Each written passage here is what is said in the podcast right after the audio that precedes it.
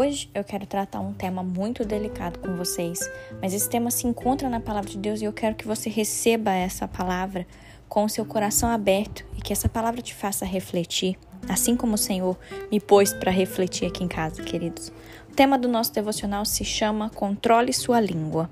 Quero ler com vocês Provérbios, capítulo 13, versículo 3, que diz assim: Quem toma cuidado com o que diz está protegendo a sua própria vida, mas quem fala demais destrói a si mesmo. Queridos, tem uma outra versão que, que é muito complementar a isso, que diz assim: quem vigia as suas palavras conserva a sua vida, mas o que fala demais arruína a si mesmo. Queridos, quando eu estava meditando nesse Provérbios, eu também me lembrei de Tiago, capítulo 3. Se você olhar aí na sua Bíblia, é, o capítulo 3 de Tiago, ele também fala sobre o poder da língua.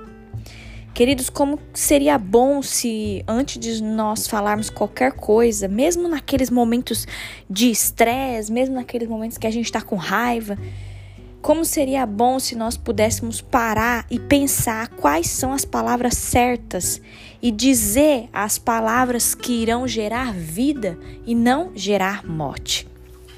Ou então, queridos, um outro exercício que nós precisaríamos fazer e que, e que isso traria só bem para a nossa vida é se nós aprendêssemos a nos manter em silêncio porque muitas das vezes a gente não precisa falar nada, absolutamente nada, e só o silêncio, ele ajuda muito na maioria das vezes. Queridos, se lembre que Deus ele nos deu uma boca e dois ouvidos. Portanto, se Deus fez isso é porque nós precisamos ouvir mais e falar menos. A palavra mal colocada, ela fere mais do que um tapa. É possível nós sentirmos a dor no nosso coração quando nós ouvimos uma palavra ruim que é liberada sobre as nossas vidas, não é verdade? A gente fica mal quando alguém fala alguma coisa é, alguma palavra ríspida pra gente, uma palavra ruim sobre a nossa vida, a gente fica mal, dá um aperto no nosso peito quando alguém fala alguma coisa que isso nos fere.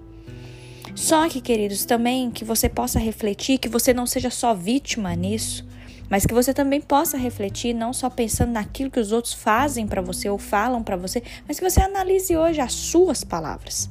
Como tem sido? Como é que a tua língua tem se comportado? Queridos, também que nós possamos refletir nisso quando nós proferimos palavras ruins contra o nosso próximo. Do mesmo jeito que a gente se fere, entenda que o próximo, ele também vai se ferir. E isso é um ciclo vicioso que a gente tem que tomar cuidado, queridos. A palavra de Deus, depois vocês puderem ler lá em Tiago, também capítulo 3, fala que a língua é um órgão pequeno, mas que tem o poder de nos dominar, tanto para o bem quanto para o mal. Tiago nos alerta de que a língua ela é como um fogo, como um mundo de iniquidade, ela está posta entre os nossos membros e ela contamina todo o corpo. Olha que coisa, queridos. A Bíblia diz que homem algum pode dominar sua língua. Somente com a presença constante do Espírito Santo em nossas vidas é que nós poderemos controlar nossas palavras, queridos. Por isso, hoje eu sei que não é pela nossa força. E eu quero que você entenda isso. Você não vai conseguir é, controlar a sua língua pela sua própria força. É mediante o poder e a presença constante do Espírito Santo nas nossas vidas. Que você reflita nisso, queridos. Que você reflita nisso, que você possa controlar hoje as suas palavras, deixando que o Espírito Santo coloque as palavras certas na sua boca. Em nome de Jesus, queridos, abandone todo tipo de murmuração, todo tipo de lamento, toda maledicência. Que essas coisas ruins sejam substituídas por louvor e por palavras de gratidão. Em nome de Jesus. Em nome de Jesus, feche os seus olhos, queridos, vamos falar com o Senhor. Paizinho, obrigada. Obrigada, meu Deus, por mais uma semana abençoada que o Senhor nos presenteia. Obrigada, meu Deus, por nós estarmos aqui juntos, podendo meditar na tua palavra. Senhor, que essa verdade da gente controlar a nossa língua, que essa verdade que consta na tua palavra, Deus, que a gente possa aplicar verdadeiramente que a gente possa colher frutos de bênçãos na nossa vida. Nós não queremos frutos de maldição, não, Senhor. Nós não queremos frutos de morte, mas nós queremos vida e vida em abundância sobre nós. E nós queremos, Deus, ser cheios do Teu Espírito Santo. Ajuda-nos, ó Deus, a controlar a nossa língua, que a gente pense antes de falar. Nós pedimos para o Espírito Santo nessa hora nos ajudar a ter domínio próprio. Senhor, nós queremos gerar palavras de vida e não palavras de morte.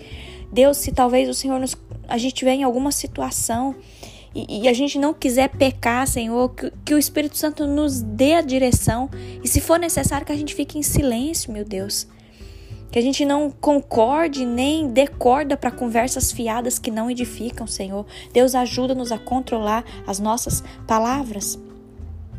Senhor, nos perdoa por toda maledicência pelas vezes em que a gente só abre a boca para falar coisa ruim, para maldizer os outros, para fazer fofoca. Nos perdoe por isso, Senhor. Nós queremos encher a nossa vida, o nosso coração, a nossa boca de louvor e palavras de gratidão, Senhor. Deus, que a gente não se esqueça desse versículo que nós lemos. Nós não queremos plantar palavras maldosas, porque nós não queremos colher ruína na nossa vida, nós não queremos colher destruição na nossa vida. Ah, Senhor, nos ajude com isso, Pai. Nos ajude, Espírito Santo, a controlar nossa língua, a controlar nossos pensamentos. Nos ajude, Deus. Nós precisamos do Senhor, nós precisamos da graça do Senhor sobre nós, nós precisamos da misericórdia do Senhor, porque sem o Senhor nós não somos nada. Obrigada, Deus. Obrigada por mais esse dia. Que o Senhor nos abençoe de forma extraordinária. É o que eu te peço em nome de Jesus. Amém. Agora eu te convido, compartilhe essa mensagem. Ela pode transformar a vida de alguém. Apoie esse projeto, participe desse grande movimento de oração e vamos juntos propagar o reino. Deus te abençoe.